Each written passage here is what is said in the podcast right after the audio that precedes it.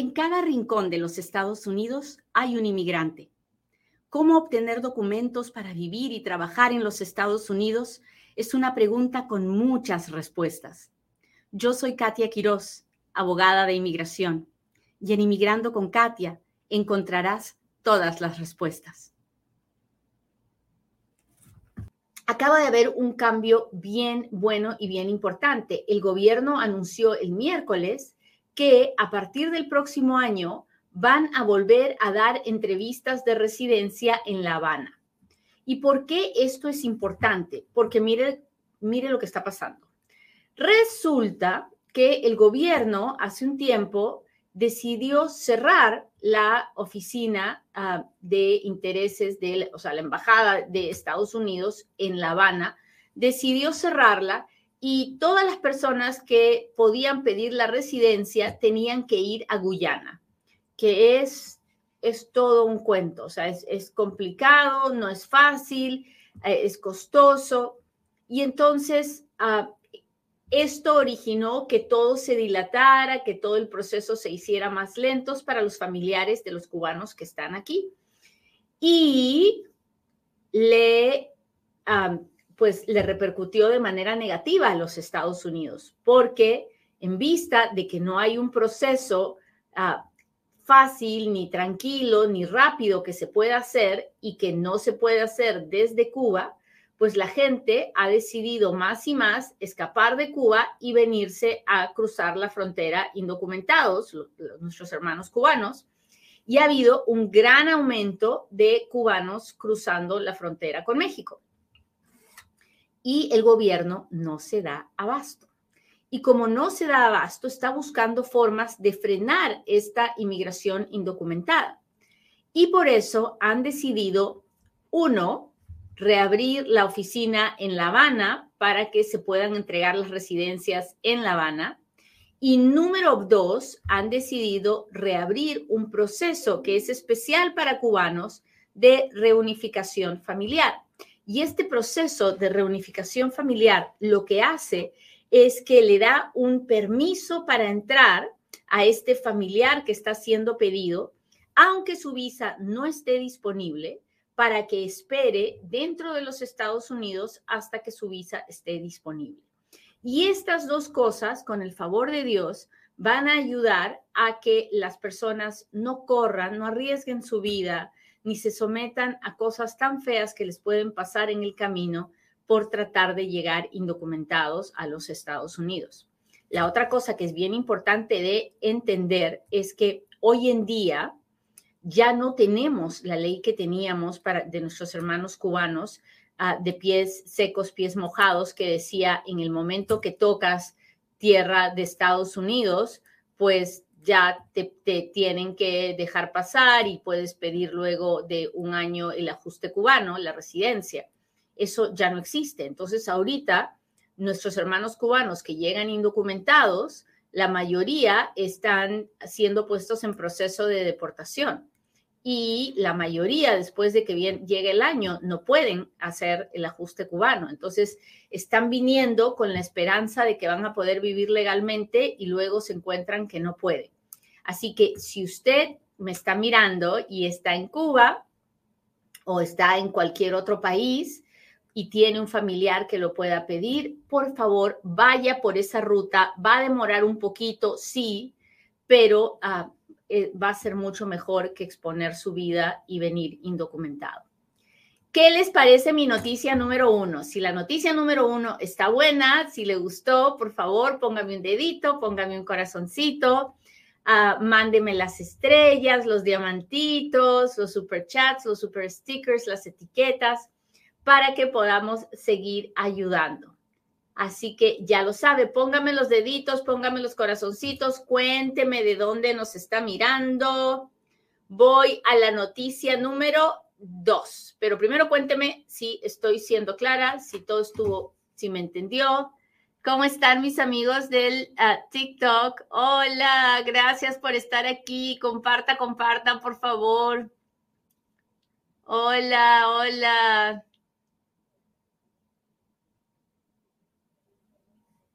Hola Marcelo, dice de Nueva York. Muchas gracias por estar aquí.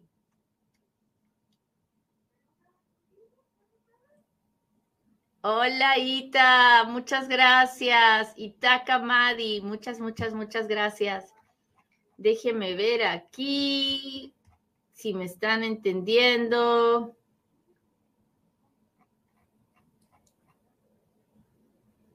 Lancaster, California. Hola Lupita, muchas gracias. Jaime nos mira desde Perú, muchas gracias. Y Martín de Cincinnati. Modesto, California, gracias a Andrade, muchas gracias, muchas gracias. Listo, sigamos con la noticia número dos. Hace un par de años hubo un escándalo bien grandazazazazazazo porque ICE, ICE, que es la Oficina de Deportaciones, se fue a buscar estaba yendo a, los, a las cortes criminales o a las cortes de familia, a las cortes, a buscar inmigrantes que estaban indocumentados. En este caso, ICE fue y se metió a una corte a buscar a un inmigrante que estaba indocumentado, pero la jueza que estaba en esa, en esa corte, antes de que ICE pudiera entrar, permitió que el inmigrante se fuera por otra puerta. ¿Se acuerdan de ese escándalo? Bueno, si usted no se acuerda, aquí estoy yo para contarle el chisme.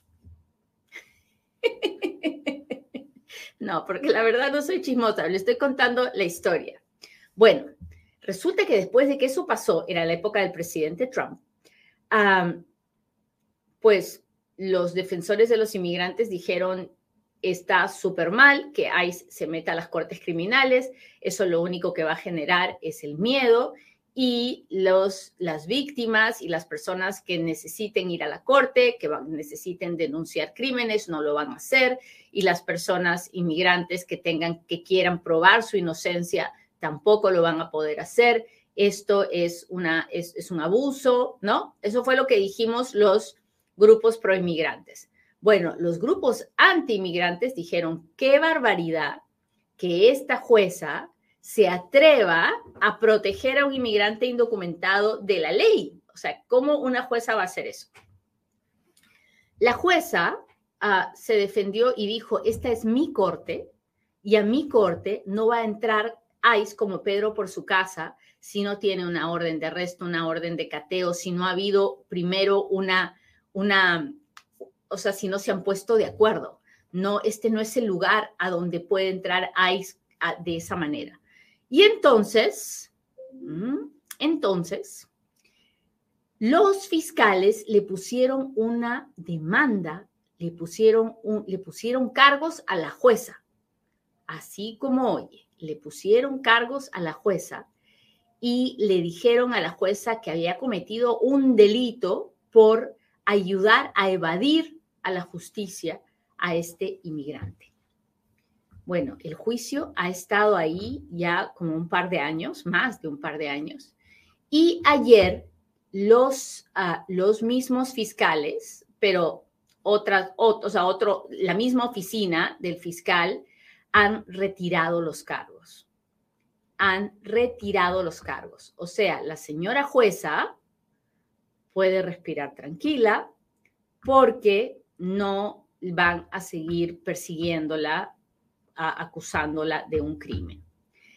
Si le gusta la noticia, levante la mano, por favor, porque yo levanto las dos. Me parece una súper buena noticia, porque le manda un mensaje muy fuerte a la comunidad anti-inmigrante de que ICE no es todopoderoso y que el estatus migratorio de las personas no es lo que identifica a las personas, ni puede uno ir detrás de un inmigrante indocumentado por encima de, ah, por encima de derechos que son fundamentales. Así que las cortes criminales, las cortes de familia no son el lugar donde ICE puede meterse a buscar inmigrantes. Y los jueces no están cometiendo ningún delito cuando están haciendo respetar sus cortes. ¿Sí o no? ¿Le parece a usted igual que a mí? Porque a mí me parece una súper buena noticia. Sí, la verdad que sí. es cierto. Ahora, también le tengo que decir esto, ¿no? Es cierto que hay muchos inmigrantes que cometen delitos y que deben ser deportados, porque no está bien que encima que no es nuestro país nos vamos a meter a cometer crímenes, ¿verdad? O sea, eso yo también lo comprendo. Pero si usted quiere, si ICE quiere ir a buscar a ese inmigrante porque tiene, porque es un criminal, porque es deportable, por lo que usted quiera, pues tienen muchos otros lugares para ir a buscarlo. No tienen por qué, no tiene por qué ser en la corte. En la corte, las personas tienen, en la corte criminal, uno tiene que entrar tranquilo a defender su caso, a cumplir con las órdenes que le dé el juez, a hacer lo que tiene que hacer, no tiene que evadir la corte por miedo a ICE. ¿Hasta ahí estamos claros?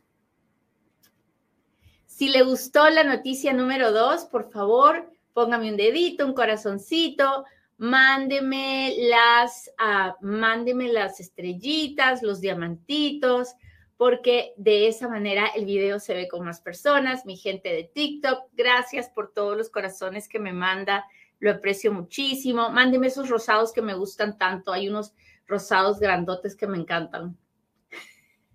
Qué fresca eres, Katia. Ay, no, yo sé, yo sé. Qué fresca eh, es una peruanada, pero no sé cómo traducirla. Ah, Cuénteme, cuénteme, cuénteme si me está, si me está entendiendo, por favor, mis amigos de Instagram. Gracias, gracias, gracias. Amigos de YouTube, si pueden, por favor, ir donde está el dedito para arriba y ponérmelo para arriba, me ayudarían muchísimo, muchísimo, muchísimo. Gracias, Elinet, muchas gracias. ok, vamos a la noticia número tres. Ay, gracias. Diana, gracias. Ah, la noticia número tres tiene que ver con todo esto que está pasando en la frontera con los gobernadores anti-inmigrantes que están enviando a los inmigrantes que acaban de cruzar en buses a diferentes estados y en aviones. Lo primero que tenemos que decir es que la mayoría de las personas que están siendo transportadas a otros estados están siendo engañadas. Entonces, tenemos que dejarles saber que si le ofrecen llevarlo en un bus o en un avión, lo están engañando. Usted no va a llegar a ningún lugar donde le van a dar casa, comida y trabajo. Mentira. Usted va a llegar a un estado que probablemente no está listo ni capacitado para ofrecerle ninguna ayuda. Así como usted cruza la frontera, mucha gente me ha dicho, pero Katia, es que yo no conozco a nadie en Estados Unidos cuando paso y llego a El Paso, Texas, estoy igual que si estuviera parado en Nueva York o en Los Ángeles o en Delaware o en Washington. Muy bien, entonces, de la misma forma, usted tiene que saber que así como va a pasar hambre en El Paso, va a pasar hambre también y necesidad en estos otros lugares, porque no están preparados para recibirle muchos de estos estados están tratando de hacer cosas por ayudarle, por, por ofrecerle un, techo o un plato de comida, pero la verdad es que no están preparados ni tienen los recursos. Entonces es bien importante, si usted ah, ya cruzó la frontera y tiene familiares o tienen amigos que lo pueden recibir, es mil veces preferible que vaya con sus familiares o amigos a que se suba a uno de estos buses o aviones porque la situación es mucho más complicada cuando lo hace. En el caso de nuestros hermanos venezolanos que fueron llevados a Martha's Vineyard, el gobierno, el, gobierno del, gobernador de Texas y de la Florida que hicieron esto, ah, pensaron que iban, pensaron en fastidiar a la gente de esa isla, los de Martha's Vineyard y pensaron que se iban a quejar y que iban a poner el grito en el cielo y que iban a, rechazar a estos, a estos inmigrantes venezolanos. Lo que pasó fue completamente lo opuesto. Sí se indignaron, sí se molestaron, pero en vez de, en vez de maltratar a los inmigrantes, lo que han hecho es ponerle una demanda criminal a el gobernador de Santis y lo están acusando prácticamente de haber secuestrado a esta gente, de haberla engañado, de haberla metido en un avión que es un lugar cerrado, donde los han prácticamente eh, con engaños, los han, como eh, nosotros decimos false imprisonment en inglés, que es como los han em, em, imprisionado ah, con engaños. Y, ah, y esto ha ocasionado que no hayan habido más vuelos, porque el señor de Santis estaba pensando hacer más vuelos de estos y resulta que después de que ha visto que le han puesto cargos, que le han puesto una demanda, entonces ya se asustó. Él no, por supuesto, él sigue diciendo que él hizo muy bien y que él debería hacer más de eso, pero así, así tan fácil no es. No puedes engañar a las personas, defraudarlas de esa manera y pensar que absolutamente nada te va a pasar porque eres el gobernador. Pero ah, tenemos que dejarles saber a todos nuestros hermanos ah, que están tomando la difícil decisión de venir en estas condiciones, que esos buses y esos, esos ah, aviones no son, no son para nada buenos, no son para nada buenos. Así que mucho ojo con eso. Bueno, muchachos, pues ya les conté lo que, está, lo que pasó esta semana en inmigración. Eh, la tercera noticia no es la mejor, pero yo le avisé, le iba a contar primero las buenas. y lo único que podemos hacer es, desde mi, desde mi trinchera, desde este lugar, tratar de educar a mis inmigrantes y orar mucho para que Dios permita que en medio de esta crisis política y de cómo utilizan a los inmigrantes para sus fines políticos, el revolú sea tan grande, el escándalo sea tan grande que finalmente el Congreso haga algo. Ahora sí, muy bien. Hágame sus preguntas porque ahora es cuando Katia responde.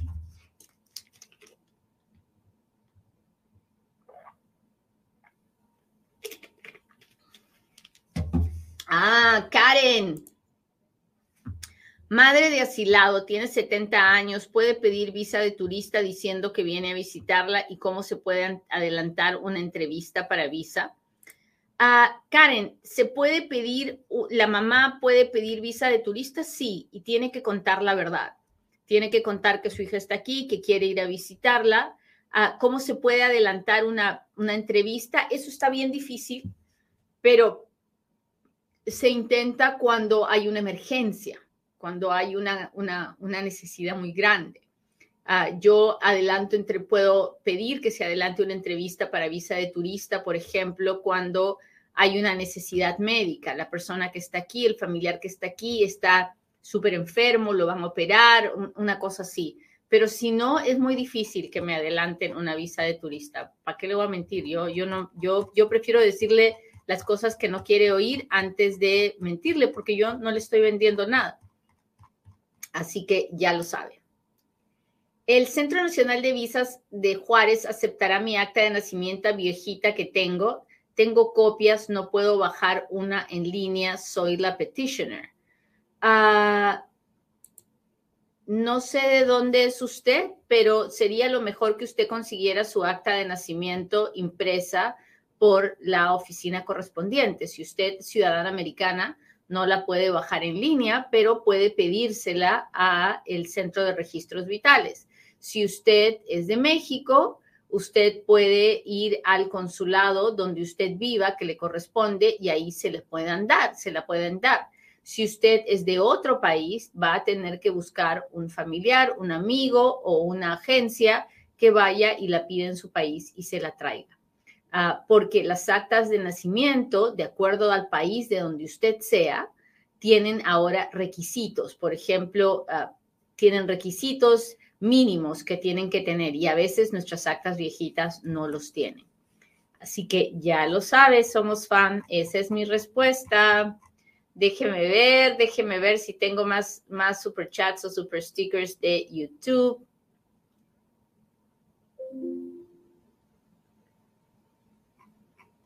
Aquí voy, aquí voy, aquí voy. ¿Qué está pasando con los nicaragüenses? ¿Qué oportunidad tienen en estos momentos? Ninguna, Carlita. Ahorita no hay nada para, nuevo para Nicaragua. Saludos de Uruguay, muchas gracias. Ay, qué internacional que estamos hoy día, por favor.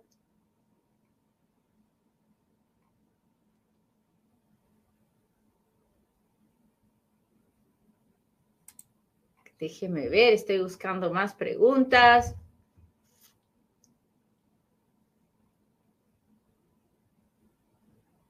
Los venezolanos, ¿qué beneficios tenemos? En este momento, ninguno. Ah, para los que llegaron aquí antes de marzo del 2021, ah, había la posibilidad de pedir TPS, eh, un estatus de protección temporal, pero eso ya se acabó. Y en este momento no hay ningún beneficio para un venezolano que llega aquí. Si llega indocumentado, va a ser puesto en proceso de deportación ah, para que pueda pedir asilo en proceso de deportación si llega con una visa de turista y logra entrar a los Estados Unidos, puede pedir un, proceso de asilo, pero, pero hasta ahí no más. Déjeme ver.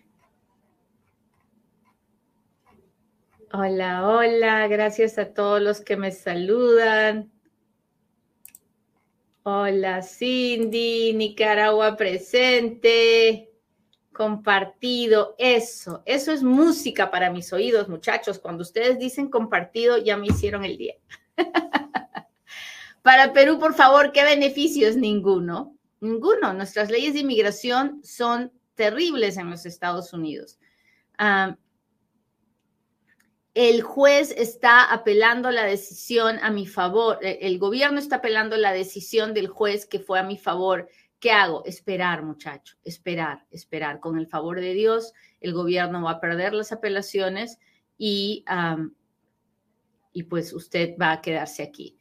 Estoy apelando mi negación del asilo. ¿Puedo pedir permiso de trabajo? Sí, puede pedir permiso de trabajo.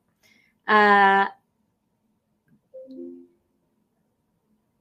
¿Cuánto está tardando inmigración en dar la residencia si te pide un esposo residente? Pues depende. Depende, si estás haciendo ajuste de estatus, dos años. Si estás haciendo proceso consular, tres años. Si estás haciendo proceso consular con un perdón, cuatro años. Depende de la situación de cada persona, no es lo mismo para todo el mundo. Ah, ¿Cuánto puede durar el juicio para alguien que pide asilo? Ah, depende. Yo soy la reina del depende, ya se han dado cuenta, ¿no? Depende, porque si la persona entró antes de noviembre del 2021. Ese, proceso, ese juicio de, eh, de asilo puede demorar cuatro, cinco años, seis años. Pero si la persona entra ahora último, ah, están tratando de hacerlos en tres o cuatro meses. Así que por eso le digo que depende. Uh,